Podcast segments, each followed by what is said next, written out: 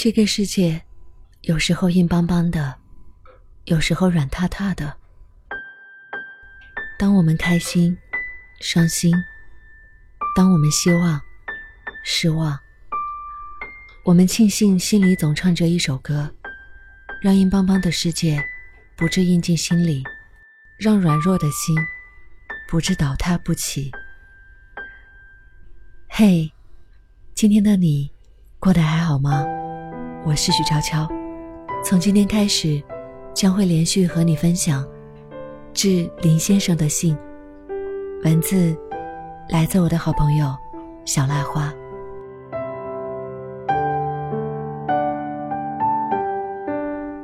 二零一八年六月十八号，林先生，我很享受这样的时刻，一个人站在阳台上。穿着宽松的长白 T，听着电台里的歌，感受六月夏天的晚风。心情和昨天有了很大的改变。这种感觉自半夜一点多的时候就有了，似乎人低迷到了一定程度，就会突然升起一股决心向上走的力量。原本在乎过头的事情，也一下子有了种准备释然的意味。只是未来的路。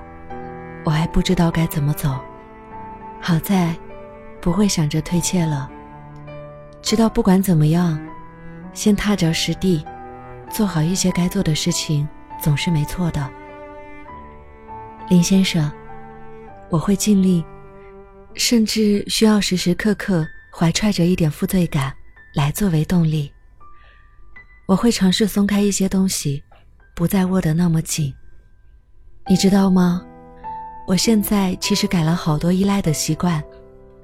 以前我总是想从别人那里获得支持，如今不管想去哪里，想要什么，第一个念头都是我以后会自己去，也会靠自己获取。不用说，等我遇到哪个人，再让他带我去，再叫他给我。林先生，你知道我是绕了多少个弯，才终于抵达这样的心智吗？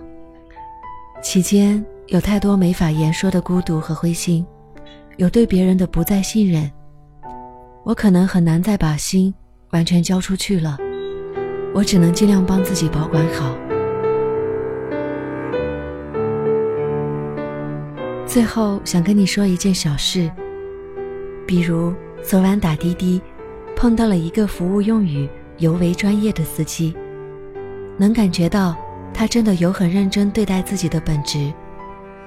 他在我表示赞许后，也是很自豪，说全程百分之九十九的司机都做不到像他这样。只是在坐车途中，偶尔也会听到他似有若无的叹息。不知道是不是我的错觉呢？我想，在他的热情和乐观背后，一定也藏着很多不为人知的疲惫吧。还有这两天去外婆家听了好多家长里短，但多半是不开心的。家里的情况蛮复杂，光是他们的一些婆媳关系就足够让人头大。林先生，我发现很多严重的矛盾，好像只来源于一点小事，有的放远了来看，也不过是多吃了两个桃子而已，但其中的态度和方式。却是极为紧要的。再过多两日，我也要离开这座城市了。林先生，这座小城真是越看越有趣。路边有些芒果树，有人会爬上去摘，也有人在一根长杆子上绑着矿泉水瓶，再把瓶底切开一个口，站在树底下，将芒果有技巧地轻轻取下来。芒果大部分青得很，但树顶还是有些黄灿灿的。很可惜我没拍下来。我近年来很少拍照了，也许以后会尝试再多捕捉些，多留下一点什么吧。还有一件，就是那天在马路边看到一个男生骑着电动车载着一个女生，男生在等红绿灯期间停下的时候。似乎从身后的花丛里信手摘了一朵小花，转头送给了后座的女生。看起来还有一点小浪漫的感觉，但我唯独不喜欢的是，他最后等不住，直接闯了红灯。林先生呀，为什么会有那么多人不守规则呢？该打破的没打破，该维持的，却偏偏不愿去维持。想说的，就只有这些了。我还没有去洗漱呢，可能今晚又要磨蹭到很晚了。林先生，我决定每天都要给你写日记，但你要记得看哦。晚安。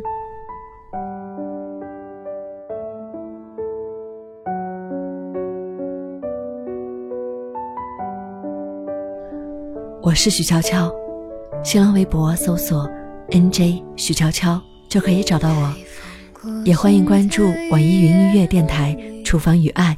就可以收听更多往期节目，同时也欢迎关注微信订阅号“厨房与爱星辰大海”，就可以查看节目文稿和歌单。感谢收听，希望你快乐。大风吹起，镜子里的人有一张悲伤的脸。悲伤的脸上挂着记忆里的伤，一个人都没有的房间里，却总是有深沉的地狱，去完成了一个故事的事，横跨一千五百公里的距离，是一个城市里。呼啸而过的疼痛，看自己突然而清晰模样，想说的话像是褪色的光景，我依然这样，却已经走得太远了。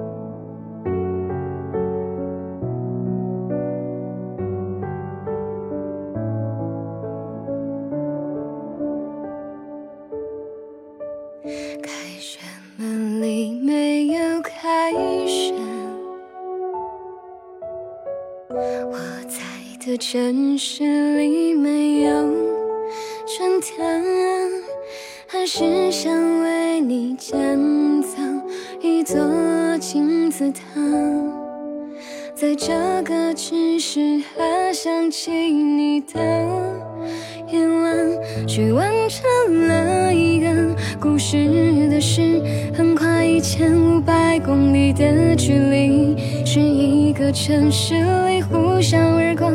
的疼痛，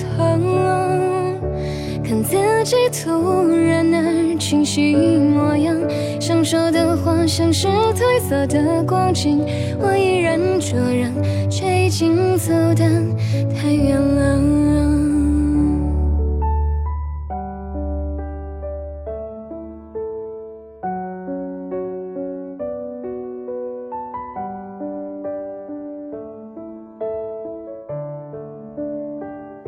去完成了一个故事的事，横跨一千五百公里的距离，是一个城市里呼啸而过的疼痛。